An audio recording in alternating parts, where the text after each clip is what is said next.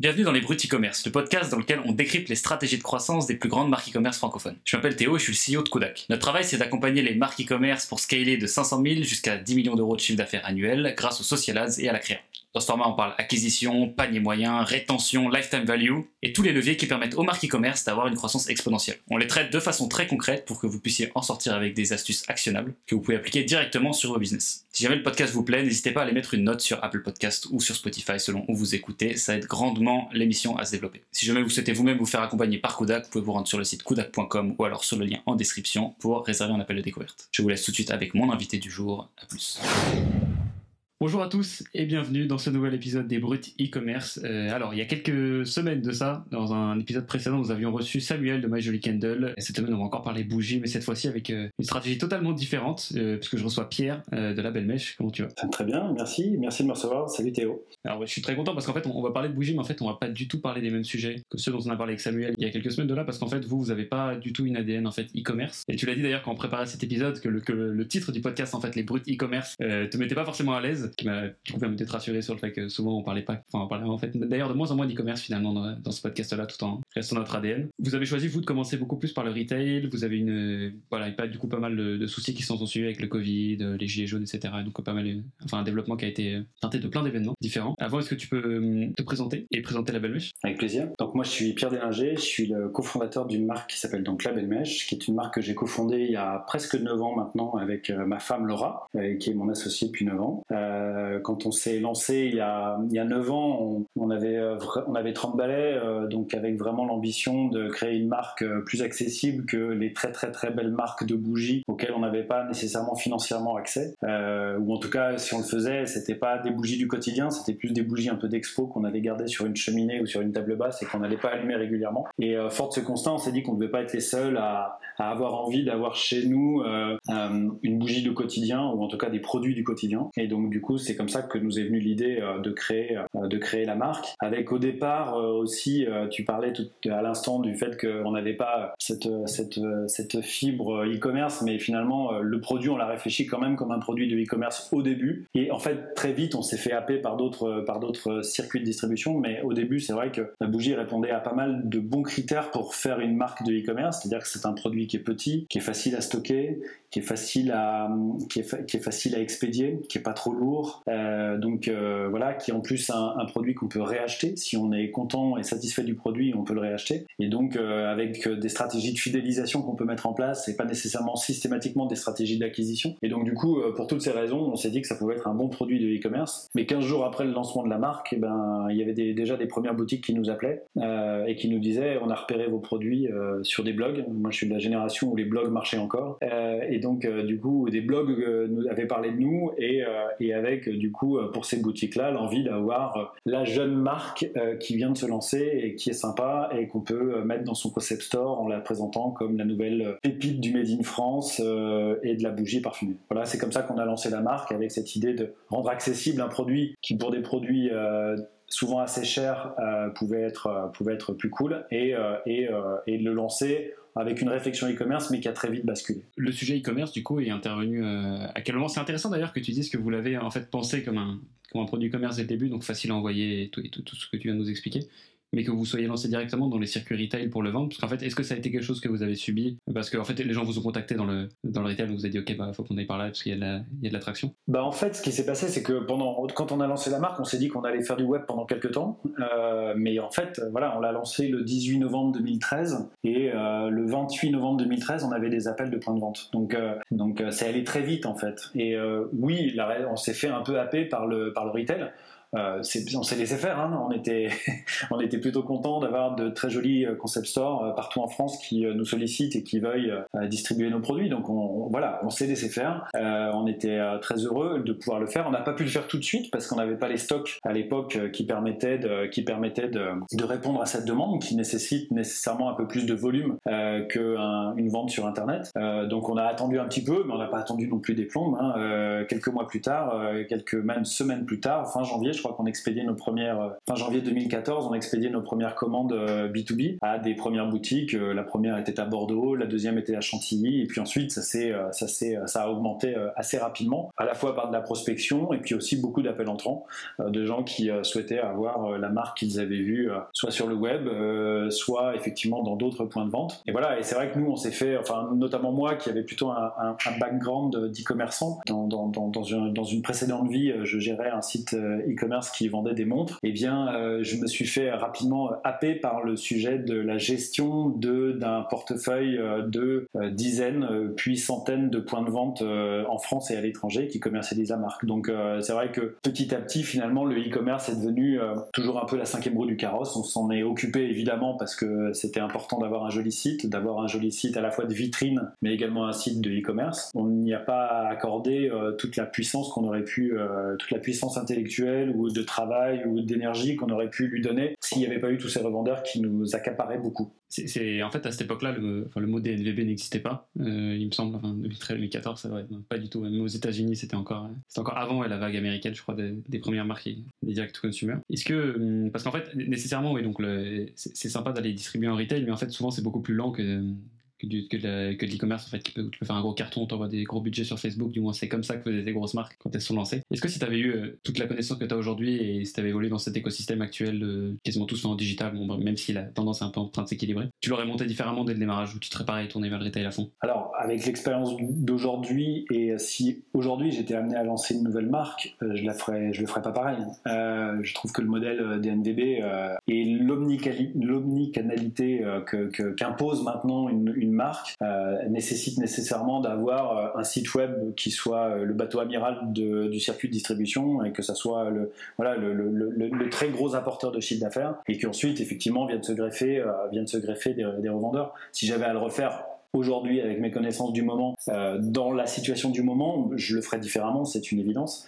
Ceci étant dit, il y a une chose qui est quand même importante et qu'il faut prendre en compte sur le produit spécifique que je vends, qui est du parfum, euh, du parfum pour le corps euh, avec des savons et des eaux de du parfum pour la maison qui est notre métier historique avec des bougies et des diffuseurs. Bah, malgré tout, il y a quand même ce besoin pour les gens de sentir le produit et d'être rassurés par le produit qu'ils vont acheter. Alors on a fait un exercice avec Laura qui était un exercice où, compte tenu du fait qu'on voulait faire pas mal de e-commerce quand même quand on l'a lancé et que c'était un peu l'ambition du départ, eh bien on a rendu la description de nos produits la plus simple possible. On n'a pas appelé nos produits euh, songe d'une nuit d'été ou souvenir d'Orient, où finalement euh, quand on reçoit le produit chez soi, ben, on ne sait pas vraiment ce qu'on va sentir. On les a appelés menthe basilic, figue rhubarbe, pamplemousse citron, euh, amande gourmande, où finalement quand on, euh, quand on reçoit le produit qu'on a acheté sur Internet, ben, on n'est pas surpris par le parfum. Euh, évidemment, on est surpris par le parfum parce qu'il sent bon, mais on n'est pas surpris par le parfum parce que ça correspond pile poil à ce qui est écrit sur l'étiquette ou sur le packaging. Donc on avait simplifié la chose de manière à ce que ça puisse être un produit de commerce, mais malgré tout, on s'est aperçu qu'il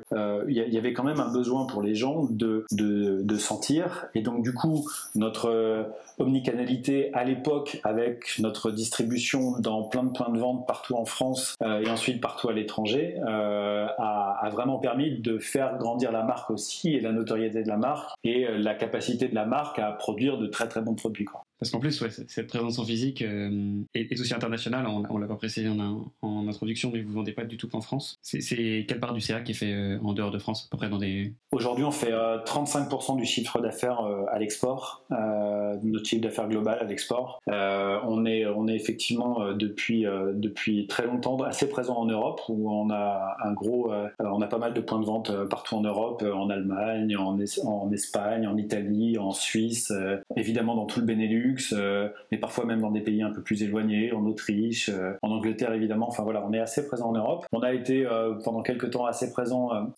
aux États-Unis parce qu'on avait un distributeur. on aura peut-être l'occasion d'y revenir, mais avec lequel ça s'est pas très très bien passé. Et donc du coup, le choix du distributeur est un, est un vrai enjeu. Et après, on s'est on s'est extrêmement bien rencontré avec un, un, distributeur en Asie qui aujourd'hui représente une part significative significative de notre chiffre d'affaires parce que bah, ça se passe hyper bien, qu'il est super content des produits, qu'il les défend euh, magnifiquement, qu'il a compris l'ensemble des spécificités de chacune des gammes de nos produits, et du coup qu'il euh, le développe, euh, le développe assez fort sur deux territoires principaux que sont Taïwan, qui est un territoire vraiment à part entière, et puis Shanghai, où là, pour le coup, il peut rayonner dans toute la grande Chine. et donc, on est assez présent dans ces, dans ces pays-là avec ces distributeurs. J'ai envie de reprendre les sujets dans l'ordre et de commencer par euh, pouvoir euh, un peu creuser avec toi ce sujet du retail globalement et comment est-ce qu'on fait grossir une marque en retail puisque c'est pas un sujet qu'on prend souvent des en fait euh, on l'aborde souvent avec des DMVB qui commencent un peu à faire des pop-up stores etc à ouvrir leur, leur boutique toi c'est totalement l'inverse ça veut dire que tu tu vas pouvoir nous apprendre des choses certainement qui viennent d'une personne qui a une ADN beaucoup plus retail euh, qu'online. J'ai envie de savoir du coup ton chantier qui aujourd'hui bah tu bah, ça fait tu disais 8 ans, c'est ça bientôt que vous Ouais, presque 9 ans ouais. Ouais ouais, c'est ça. Et que vous que vous vendez en, du coup dans des points de vente, dans différents points de vente. Pour développer en gros demain tu veux faire des grosses croissances, tu as besoin de faire grossir fort ta boîte et tu veux vendre uniquement, en retail. La, stratégie que tu as employée versus la stratégie que tu estimes être la stratégie optimale, quelles sont les différences ou quelles sont les, les similarités par rapport à ce que tu as fait, ce que tu penses que tu aurais dû faire pour euh, connaître tes plus gros niveaux de croissance? C'est une très bonne euh, une très bonne question. Ce que j'ai fait moi, c'est faire un exercice qui était proche d'un exercice euh, artisanal, c'est-à-dire que qui, était pas qui, nous a emmené vers quelque chose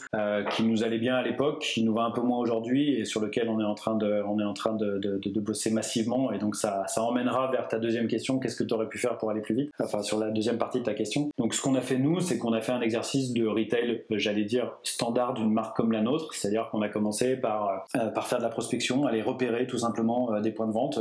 Google Maps c'est ton ami, tu prends une ville, tu prends les villes, tu, tu vas chercher les concept stores, les fleuristes haut de gamme, les magasins de décoration, tu fais la liste, tu regardes les marques qu'ils ont, et ensuite tu vas, tu vas, tu vas contacter ces gens-là. S'ils te demandent un rendez-vous, bah, tu vas les voir et tu prends le temps d'aller découvrir ces magasins. Donc ça c'est une première, une première étape. Puis ensuite tu le fais avec l'émergence des réseaux sociaux par les réseaux sociaux, donc directement sur Instagram. ça c'est une autre très bonne, très bonne solution. ce qui nous a permis vraiment d'exploser en termes de nombre de revendeurs, c'est nos participations à des salons, euh, des salons euh, professionnels, en l'occurrence Maison et Objets, auxquels on est allé, euh, on est allé deux fois par an tous les ans depuis depuis huit ans. Et donc et donc voilà, il y a eu une fois où on n'y est pas allé parce que ma femme était très enceinte et que c'était pas une bonne idée de faire Maison et Objets avec une femme enceinte. Mais sinon à part ça, on y est toujours allé, toujours allé un peu religieusement. Et là, c'est là où on a rencontré ben, quasiment l'ensemble de nos revendeurs. Et c'est là où on a aussi rencontré nos distributeurs, le distributeur américain avec lequel ça s'est finalement pas si bien passé, le distributeur chinois avec lequel ça se passe merveilleusement bien, et c'est comme ça qu'on a développé notre marque. Euh, voilà. Si aujourd'hui j'avais à refaire l'exercice, bah, euh, j'irais directement sur Encore Store, ça c'est le premier point. Euh, si j'avais à refaire l'exercice, mais Encore Store n'existait pas quand j'ai lancé il y a 8 ans, les plateformes de ce type n'existaient pas. Encore Store, pour ceux qui ne connaissent pas, je, je, je le reprécise, mais c'est une plateforme qui met en relation des marques et des indépendants, des revendeurs indépendants partout en Europe. Et donc il y a 200 000 points de vente et 40 000 marques, quelque chose comme ça. Et donc, euh, bah, les gens se rencontrent sur cette plateforme et passent des commandes. CoreStore a un système qui permet vraiment d'aider les, euh, les marques et les revendeurs euh, à coup de, à coup de levée de fonds pour l'instant et avec un modèle qui, qui, qui permet vraiment d'acquérir de nouveaux, de nouveaux clients. Et si j'avais à le refaire aujourd'hui, pour le coup, ça j'aurais pu le faire et je l'ai pas fait à l'époque. je, j'irais plus vite chez des grands comptes. Qu'est-ce que j'appelle un grand compte? C'est c'est peut-être un monoprix, euh, c'est peut-être euh, un Nature et Découverte, c'est peut-être un euh, dans le domaine de la parfumerie, c'est peut-être un Sephora, c'est peut-être un C'est peut-être voilà des, des sociétés qui d'un coup d'une commande viennent, euh, viennent créer un volume qui est vraiment assez massif et qui permettent tout de suite d'atteindre des niveaux, euh, des niveaux de chiffre d'affaires qui sont bien supérieurs et des niveaux de marge qui sont également bien supérieurs. Euh, voilà. Ce que ce qu'ont très bien fait les nouvelles marques de DNVB qui, euh, malgré le fait d'être des DNVB, ont, euh, en vendant leurs produits euh, principalement au départ uniquement sur Internet, ont très très vite basculé sur des modèles, sur des modèles où elles avaient aussi de très très grosses enseignes, pas nécessairement des petits concept stores au départ, mais plutôt de très très grosses enseignes, en cédant tout de suite des grosses enseignes. Et ça permis d'apporter énormément de volume, énormément de chiffre d'affaires. Et ça aujourd'hui, euh, ça aujourd'hui, euh, si j'avais à le refaire, je, le referais plus vite. Aujourd'hui, c'est des sujets sur lesquels on travaille et qu'on développe et, qu'on on va en signer euh, là dans l'année sans problème. Mais mais voilà, je, l'aurais fait plus vite. Donc aujourd'hui, vous n'êtes pas encore dans ces grands comptes, donc la GMS quoi. on est alors GMS, peut-être pas GMS, mais en tout cas, je, je, pense que la belle mèche n'ira jamais chez Carrefour, mais mais dans, des enseignes, dans des enseignes de type Monoprix, par exemple, pourquoi pas Enfin, je veux dire il y a aujourd'hui un travail qui est fait dans des enseignes comme celle-là sur des sélections de produits et des sélections, de marques qui sont vraiment remarquables, avec un exercice qui est fait également sur la pédagogie qu'ils font auprès de leur clientèle, sur le Made in France, sur l'engagement écologique qu'on peut avoir, etc., etc. Et donc qui, qui du coup donne du sens à des marques comme la mienne pour être présent dans ces magasins-là, sans dénaturer tout l'exercice qu'on a fait depuis longtemps d'être chez des indépendants, sans dénaturer l'exercice qu'on fait sur notre site web, sans dénaturer ce qu'on fait sur nos réseaux sociaux, etc., etc. Et au contraire, finalement, ça vient renforcer l'image de marque de la marque et de la belle mèche, et ça permettrait vraiment de, de, de, nous aider à, à accélérer euh, cette notoriété, à pousser notre site, etc., etc. Donc euh, nous, aujourd'hui, on est assez convaincus qu'il faut qu'on soit euh, chez 4, 5, 10 grands comptes euh, rapidement. Euh, et c'est ce sur quoi je m'emploie aujourd'hui, d'aller discuter, rencontrer ces, ces, grands comptes. J'en ai ciblé quelques-uns et, que, et que je démarche et avec qui j'ai des discussions. Et, d'ailleurs, elles sont, elles sont plutôt assez réceptives à nos, à nos produits et à notre marque, portées par le fait qu'on soit là depuis finalement assez longtemps. 9 ans, on n'est on est plus les, les, petits jeunes de la, de la bande, mes cheveux blancs en attestent. mais, mais du coup, du coup, euh, du coup, ça, ça, donne une certaine légitimité, une certaine voilà. Il voit aussi la construction de la marque, de l'entreprise, et ça rassure beaucoup. Donc, euh, on y croit. On va, on va y arriver. Du coup, tu disais, hein, ça fait quand même 9 ans que vous êtes là. Est-ce que tu penses que, en fait, le, cibler directement des grands comptes dès le début aurait été aussi successful que, que la démarche que vous entreprenez aujourd'hui? Peut-être pas dès le début, mais euh, mais je pense qu'il y y, y a quelques années, on aurait pu faire cet exercice. C'est-à-dire qu'en 2018, peut-être, 2019, 5 ans après le lancement de la marque, il aurait été largement pertinent d'aller se dire euh, tapons à la porte euh, de, euh, de Monoprix Lifestyle, tapons à la porte de, de, tous les printemps de France, tapons à la porte de etc. pour aller essayer de, d'essaimer la bonne parole et présenter nos produits et présenter notre marque. Et je pense qu'on aurait reçu un aussi bon accueil que celui que je reçois aujourd'hui, simplement parce que la marque était bien, elle était installée, elle était déjà, elle était déjà très très correcte en termes de, de profondeur et de largeur de gamme, et donc on avait on avait des produits pour plein de gens, qui répondaient à plein de gens. Et donc euh, voilà, ça aurait été possible un peu plus tôt. Euh, voilà, on l'a fait un peu, on le fait un peu en décalé, mais voilà, c'est la vie, c'est la vie d'une entreprise. Donc quand même 5 ans d'attente. Donc ça veut dire que c'est pas un truc non plus que tu fais au lancement de. Non, parce que je, je, crois quand même beaucoup à la notion de, à la notion de, enfin cet, cet exercice de marque qui est de, euh, d'un point de vue marketing, il y a un exercice qu'on raconte qui est un exercice d'early adopter, puis ensuite d'installer la marque sur un marché où on est un peu plus mass market, et puis ensuite de s'installer sur ce marché mass market. Et je pense qu'on ne peut pas tout faire d'un coup. C'est-à-dire qu'il faut d'abord que euh, des prescripteurs, des early adopters, des, des, des, gens qui, euh, qui ont, qui ont l'œil, voient le produit, le comprennent, l'intègrent, euh, le mettent dans les, on le met dans les bons points de vente, etc. etc. Et je pense que ça, ça, nécessite un peu de temps, surtout qu'on l'a fait en fonds propres, donc on n'avait pas non plus, on n'avait pas non plus des, des, moyens démesurés pour, pour, développer, pour développer au départ notre, notre business. Tout ce qu'on gagnait, ben, on le réinvestissait dans la Et donc, euh, et donc du coup, euh, oui, si on avait levé des milliards, on aurait peut-être pu aller taper rapidement à la porte de grands comptes, mais on les avait pas levés ces milliards. Donc, donc du coup, on a fait un exercice différent d'appropriation plus longue de la marque, de nos valeurs, de notre éthique, de nos produits, etc.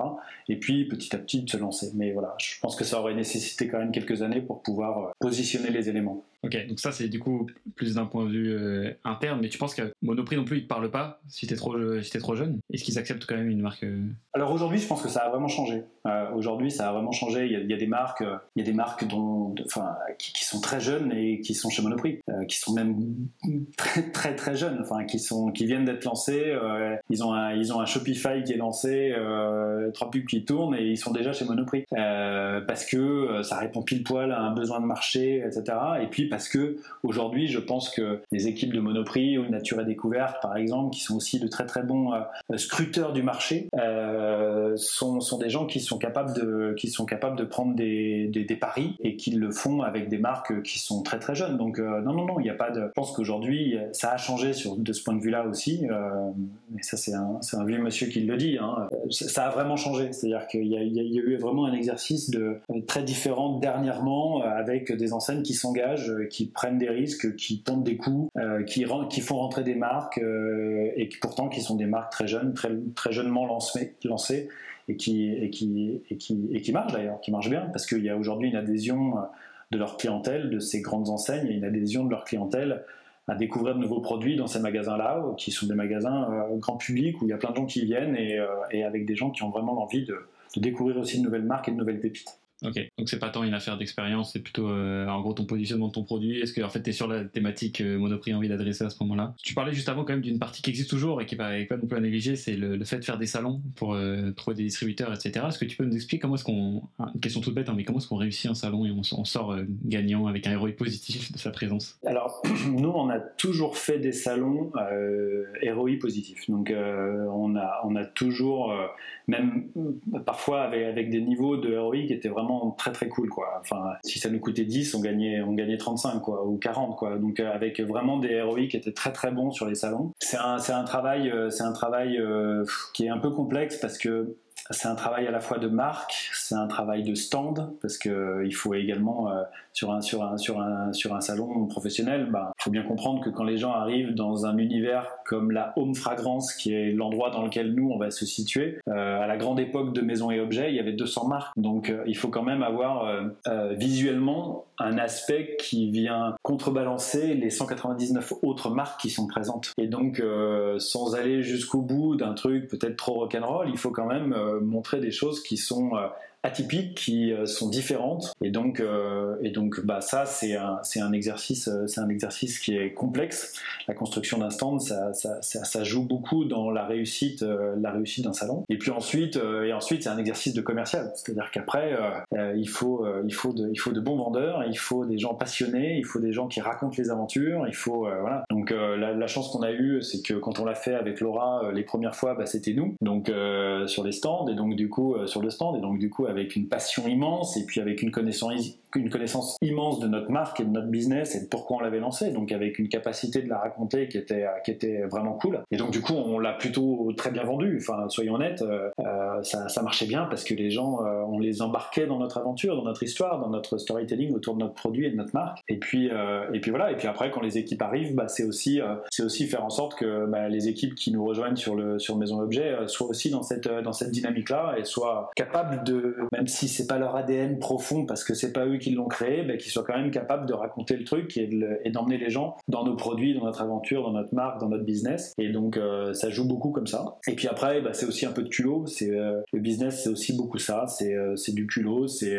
c'est à dire que quand il y a quelqu'un qui arrive et qui traîne un peu la patte, un client qui arrive, un prospect en tout cas qui arrive et qui traîne un peu la patte, qui est pas très motivé, qui est fatigué de sa journée, et eh ben il faut quand même essayer de le convaincre, de l'emmener, de l'embarquer. Et, et ça, je crois qu'on a systématiquement réussi à le faire en finissant euh, exténué de ces salons parce que ça demande une énergie euh, phénoménale, mais euh, mais en même temps avec des ROI qui étaient qui étaient géniaux quoi. Enfin à chaque fois on revenait dans, le camion qui redescendait, on était content quoi parce qu'on avait beaucoup beaucoup de bons de commande dans beaucoup de pays avec des contacts parfois très très cool. Quand on revient après avoir discuté avec un, chinois qui vient de Taïwan, enfin un taïwanais et qui nous dit bah, j'aimerais bien vous distribuer, ben on revient avec un peu des un peu des dollars dans les yeux et en se disant c'est cool pour la marque c'est bien, et puis ça va nous faire passer un step, et puis voilà, c'est cet exercice-là qui nous permet, qui nous a permis de faire des bons salons, quoi. Ça c'est clair. Est-ce que vous auriez réussi à vous ouvrir l'international comme vous l'avez fait sans ces salons? Oui, mais ça aurait, nécessité d'autres éléments. Par exemple, euh, en France, on est très aidé sur la partie euh,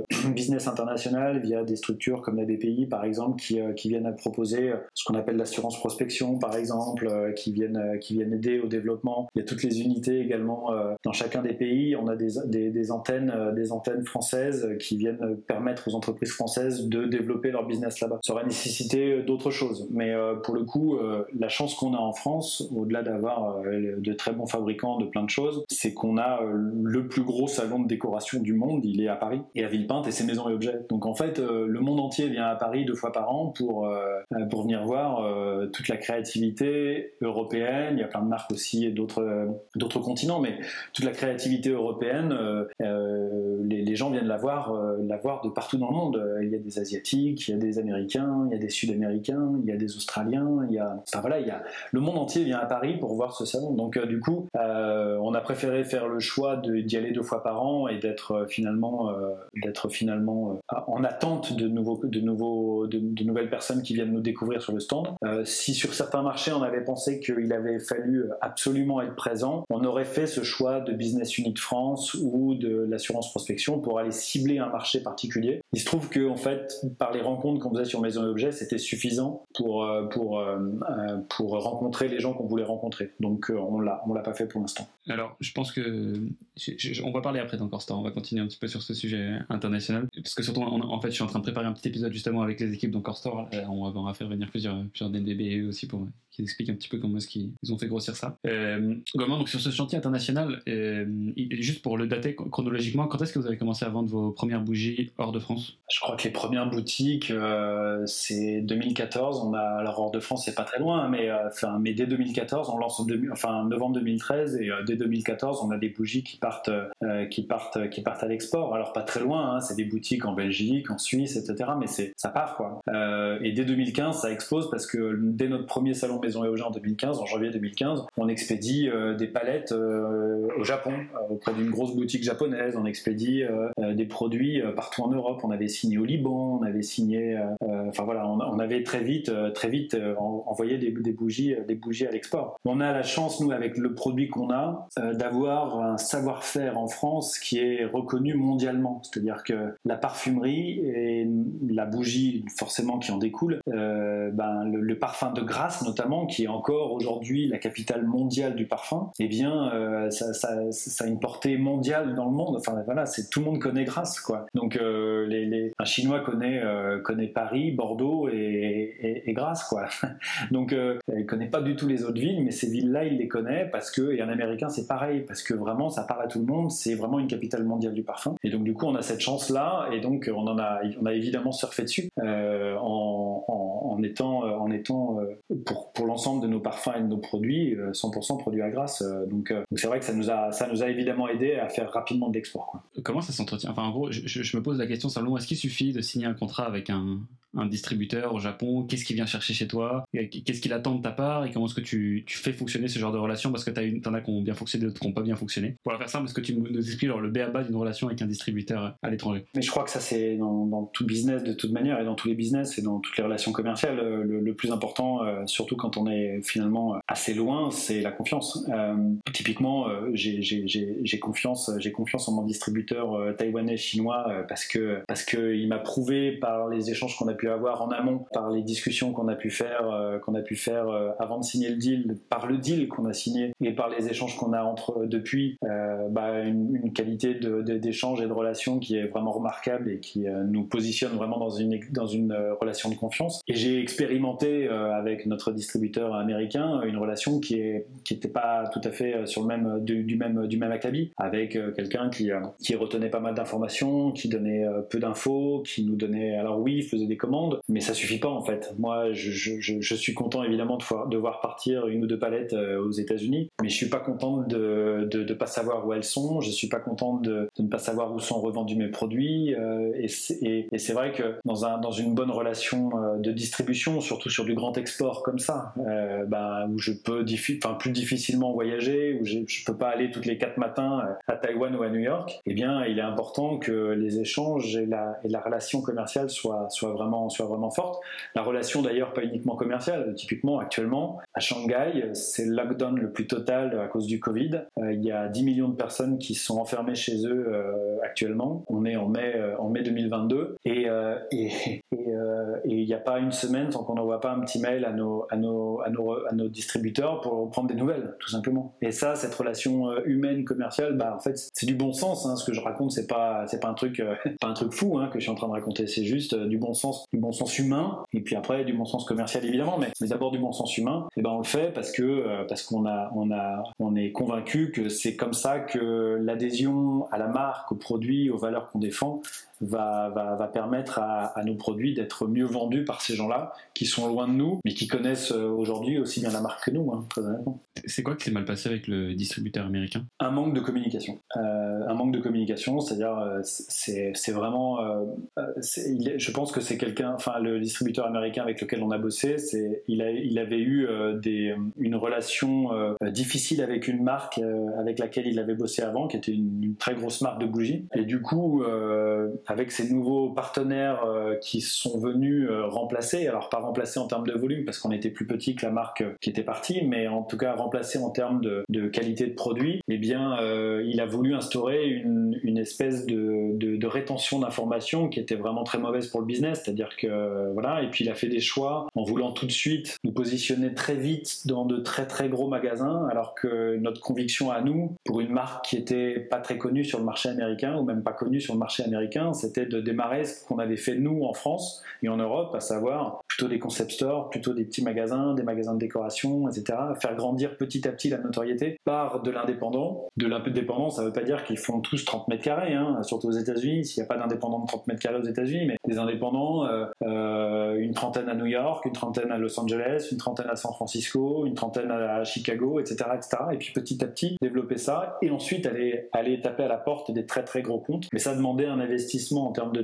travail et de temps qui, euh, qui n'était pas capable de produire. Et donc du coup, il s'est assez vite essoufflé, découragé, et donc, et donc ça n'a pas marché. Et puis avec cette rétention d'informations qui a fait qu'à un moment, pour nous, on est parti au clash parce que bah, parce qu'on savait pas ce qui se passait là-bas. Et quand on sait pas ce que deviennent nos produits dans un territoire aussi massif que, euh, que les États-Unis, bah, on s'en inquiète. Et, euh, au début, bah, les échanges sont est-ce que vous pouvez nous répondre? Et puis après, c'est euh, what the fuck, réponds-moi vite avant que je m'énerve. Et voilà. Et donc, bah, ça, ça, ça a fini un peu, un peu en queue de poisson, quoi. en, en boudin, je sais pas comment on peut dire, mais que des expressions du 18e siècle.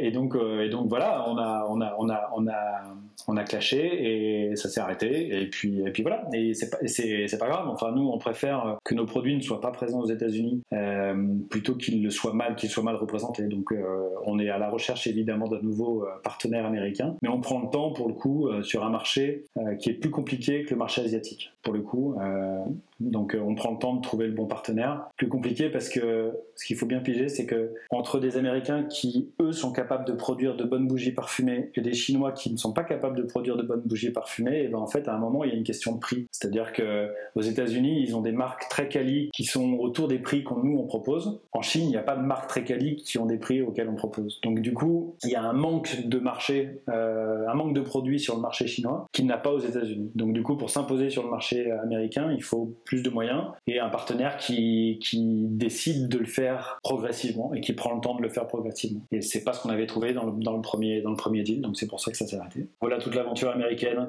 toute l'aventure américaine. Super clair, ok. je pourrais retomber sur euh, ce dernier sujet sur le retail qui est hum, celui d'Encore Store. Comment vous l'intégrez dans votre stratégie globalement versus euh, vous avez une présence quand même historique, vous aviez des points de, beaucoup de points de vente avant, passer par eux. Et, qu'est-ce que ça vient faire en fait euh, chez la Belle Mèche Encore Store en fait c'est euh, très récent. Hein. On vient de on vient de débarquer sur la plateforme depuis un mois et demi maintenant.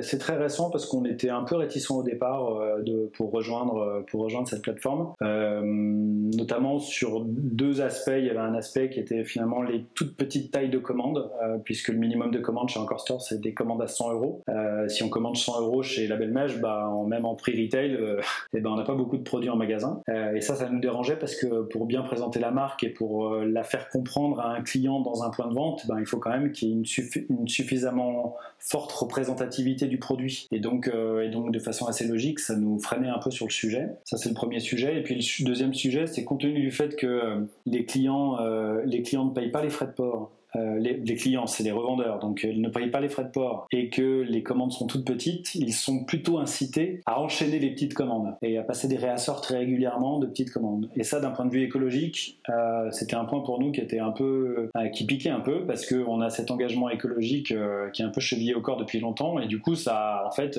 ça ne cesse de, faire augmenter le trafic routier avec des camions qui partent parfois à vide ou avec très peu de produits et ça, ça me dérangeait. Il se trouve que la situation euh, conjoncturelle nous a, nous a pas imposé, mais disons nous a fortement, euh, nous a fortement emmené vers le, vers, vers Encore Store. Et aujourd'hui, on le regrette pas parce que on s'aperçoit que un, on acquiert de nouveaux clients qui étaient parfois plus difficiles à aller chercher euh, par nos propres moyens. nos propres moyens, c'est ceux que j'évoquais, les réseaux sociaux, Google Maps, aller chercher de nouveaux clients, etc., etc. Moi, j'ai une personne en interne qui s'en occupe, qui s'en occupe à 100%, notamment sur la partie France. Donc, on acquiert des nouveaux clients qui débarquent et qui découvre la marque et qui la trouve cool et qui l'achète. Donc ça c'est quand même cool. Donc en termes de prospection, c'est plus simple d'avoir des appels entrants. On a de nouveau des appels entrants assez assez assez assez forts là-dessus grâce à ça. Donc ça c'est le premier point. Et puis le deuxième point, c'est que ça permet à des clients historiques de bénéficier de conditions qui sont tout à fait remarquables. C'est-à-dire que moi, petit, petite marque encore, enfin pas marque immense, j'ai pas les moyens de filer à tous mes revendeurs des 60 jours de paiement. Et donc, ce que propose encore Store. Donc moi, je suis payé tout de suite.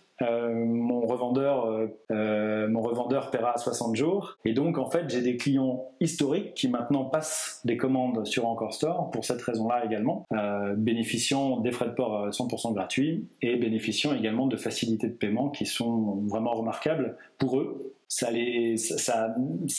n'habitue pas très bien les revendeurs, mais en même temps, ça leur permet de passer des commandes régulièrement auprès de nous. Et compte tenu du fait que ces revendeurs historiques sont très attachés à nos produits et à notre marque, bah en fait, euh, euh, c'est une sorte de cadeau qu'on leur fait. Et moi, ça me va bien de remercier des gens avec lesquels je bosse depuis 8 ans. Euh, et je pouvais pas nécessairement le faire moi en tant que marque. Par contre, bah en fait, Encore Store me permet de le faire.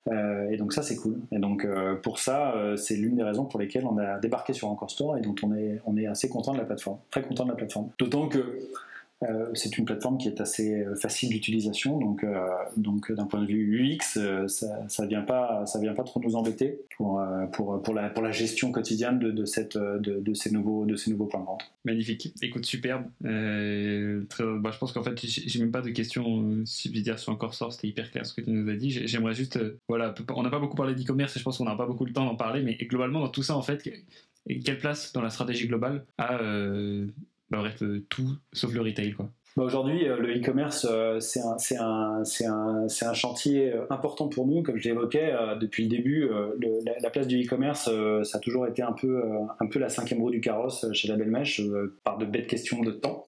J'ai pas eu le temps à y consacrer que j'aurais dû ou que je devrais. Il y avait des, années où ça se passait très bien parce que j'avais des équipes qui étaient très bien, puis des années où ça se passait moins bien parce que j'avais des équipes qui étaient moins bien. Et, et voilà, et ça s'est toujours un peu, un peu goupillé comme ça. Il y a un an maintenant, on a fait le choix de basculer de plateforme euh, en passant de PrestaShop à Shopify. On a fait le choix également de basculer euh, d'outils d'outils de, de, marketing automation et de newsletter en basculant de Mailchimp à, à, Clavio. Et aujourd'hui, euh, et aujourd'hui, c'est vrai qu'on on, sent que sur les réseaux sociaux et euh, sur le site, on a besoin, euh, on a besoin d'apporter plus de plus de trafic. Et, et ce trafic, ben, il coûte, il coûte cher. Aujourd'hui, c'est vrai que le, e-commerce a toujours été un peu la cinquième roue du carrosse. Il y, a, des années où ça se passait bien parce que parce qu'on avait on avait des bonnes équipes. Années ça se passait moins bien parce qu'on avait de moins bonnes équipes. Et moi, je m'en occupais peu parce que j'avais pas beaucoup de temps y j'avais pas beaucoup de temps à y consacrer. Euh, l'année dernière, on a basculé de plateforme en passant de, PrestaShop à Shopify. On a basculé d'outils de, marketing automation et d'outils de, newsletter en basculant de Mailchimp à Clavio. Euh, aujourd'hui, on est encore sur des, sur des ajustements. Euh, on a plein de trucs. On est en, il y a plein de chantiers qui sont lancés. On fait un peu de grosse. On en a fait avec une agence. Ça s'est pas super bien passé. On en fait, on en fait nous maintenant en interne. On a fait, on fait du SEO. On l'a mis en pause pour l'instant, mais on va reprendre. on veut refaire notre marketing automation vraiment, euh, vraiment hyper quali. On a rencontré des gens super sur le sujet. Bref, il y a plein de chantiers qui sont lancés. Mais ce que je constate, moi, euh, euh, en, regardant le e-commerce aujourd'hui, c'est vrai que c'est devenu un, métier d'expert très spécifique. Et, aujourd'hui, on n'a pas les compétences en interne pour tout faire. Et donc, du coup, bah, il faut, il faut payer des gens pour le faire mieux que nous. on est évidemment prêt à le faire, mais il faut qu'on trouve les timings et le, les timings et l'argent pour le faire bien, parce qu'on n'a pas envie de, on n'a pas envie de rater cette étape, surtout que c'est une étape qui euh, rapidement coûte de l'argent, c'est-à-dire que euh, et beaucoup d'argent. Donc euh, du coup, on veut pas se, on veut pas se rater, et donc on prend, on prend notre temps pour le faire, pour le faire en temps et en heure. On met des briques petit à petit. voilà, le SEO continue à être un, élément qu'on travaille. Le, on refait du gros pour remettre un peu les mains dans le cambouis pour, pour justement, pour justement sur des plateformes comme Facebook, Instagram, TikTok aujourd'hui, pour vraiment être, être en capacité demain, si jamais on doit discuter avec de nouvelles agences, euh, être capable de comprendre ce qu'ils nous racontent. et ça, c'est important sur nos métiers. Et puis sur le marketing automation, là aussi, on fait des choses ensemble en interne euh, et on va redonner pas mal d'éléments à des, à, des, gens qu'on est en train de sélectionner pour, parce qu'on considère que c'est un métier qui est très très spécifique, qui demande une, un focus total. Et donc, et donc voilà, c'est vraiment le, web d'aujourd'hui est devenu un web est devenu un web de spécialistes et, il faut avoir vraiment beaucoup beaucoup de casquettes pour pour être très fort en e-commerce. Il y en a qui, qui me fascinent parce qu'ils arrivent à tout faire. Moi, je sais pas tout faire, donc euh, j'ai besoin de gens et, et, pour avoir besoin de gens, j'ai besoin d'argent. Donc euh, du coup, je, je, trouve le temps et l'argent au, fur et à mesure pour, euh, pour financer tout ça. Ok. Si, pour faire faire x2 à ta marque, bon, la question c'est gros, tu penses que sera la répartition entre la part d'affaires qui va venir de online versus celle du retail, si tu veux doubler Aujourd'hui, moi, je veux, que le e-commerce représente, enfin, je veux, j'aimerais que le e-commerce représente 50, plus de 50% de mon chiffre d'affaires. On a quand même la marque a quand même euh, souffert des, événements conjoncturels récents. Euh, tu évoquais les gilets jaunes, euh, ça a été une première, une première, une première, un premier événement, mais ensuite il y a eu quand même le Covid qui est vraiment venu fragiliser l'ensemble des retailers partout, partout en Europe et partout dans le monde. Et donc du coup aujourd'hui, moi je veux vraiment rentrer dans un exercice où je ne suis plus dépendant euh, pour vivre de, des retailers. Évidemment, je suis ravi de pouvoir continuer à développer ma marque auprès du retail et j'investis d'ailleurs sur le sujet, euh, ma présence sur Encore Store, euh, ma présence en salon, en salon professionnel, ma présence, enfin les recrutements des équipes que je fais en interne pour participer au développement de ce e-commerce, de ce pardon, de ce retail, le, travail qu'on fait pour pour trouver des grands comptes, de très grands comptes. J'évoquais Monoprix, j'évoquais Nature et Découverte, etc. Donc on, investit beaucoup là-dessus, mais je ne veux plus dépendre à 100% du retail et je veux faire en sorte que le et notamment euh, le e-commerce soit un apporteur massif de chiffre d'affaires. Et donc, euh, si, si, je veux faire x2, je pense qu'il faut qu'il y ait 55% de mon chiffre d'affaires ou 60% de mon chiffre d'affaires qui soit fait en web et le reste en retail. Et je pense que c'est, je pense que je, je dormirai mieux. Et euh, alors avec euh, certainement pas mal d'argent dépensé, mais ça me va bien. Et surtout que j'ai un, j'ai un repeat business qui est vraiment excellent sur mon, sur mon site e-commerce parce que j'ai des clients qui sont très fidèles. J'ai des gens qui, qui à partir du moment où ils sont picousés à la belle mèche, ben en fait ils reviennent parce que le produit est bon, le produit est même excellent. C'est l'un des meilleurs rapports qualité-prix du marché. Donc du coup, euh, il y a vraiment, euh, euh, a vraiment pas de difficulté pour nous à, demain, demain accélérer sur le web. Il faut juste qu'on ait les financements pour le faire et le faire bien, tout simplement. Ok. Écoute, on arrive à la fin de cet épisode. Merci beaucoup Pierre d'avoir répondu à toutes mes questions. C'était très intéressant. Je, vais te poser la toute dernière question de ce podcast. Y a-t-il une autre marque, du coup e-commerce ou pas, parce que je, vais l'élargir par rapport à tout ce qu'on vient de se dire. Donc toi, tu admires les stratégies de croissance. Bah, il y en a beaucoup qui ont déjà été cités euh, par tes invités. Euh, par tes invités, euh, je prends le cas de Samuel par exemple, qui, citait Asphalt, qui pour moi vraiment honnêtement, dans le prêt-à-porter, a cassé un peu le game en apportant vraiment une rupture massive sur la manière d'acheter des produits et sur la manière de, faire. Donc et avec en plus une exécution d'une finesse et d'une acuité remarquable à la fois dans le texte, dans la façon de s'exprimer, etc. Je trouve qu'ils sont assez remarquables. Il y a une autre marque euh, qui, me, qui, moi, me, euh, également sur des sujets euh, à la fois retail et également écologiques, qui me, qui me plaît beaucoup, c'est Veja.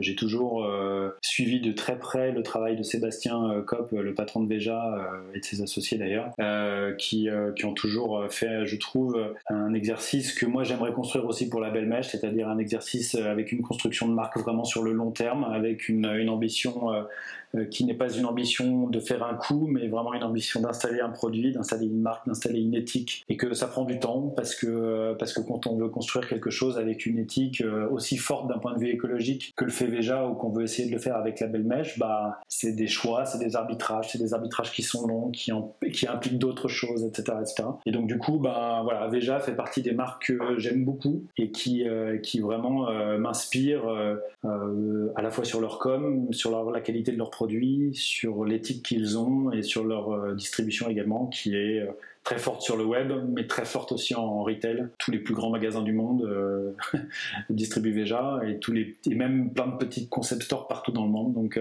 donc voilà, c'est une des marques que j'aime beaucoup. Super, merci beaucoup Pierre. On va se quitter sur sur cette marque qui n'a pas encore été citée en effet Veja. Voilà, je te remercie d'avoir répondu à toutes mes questions encore une fois. Je vais te laisser dire le, mot de la fin en disant où est-ce qu'on peut te retrouver peut-être, et ensuite on va pouvoir clore cet épisode.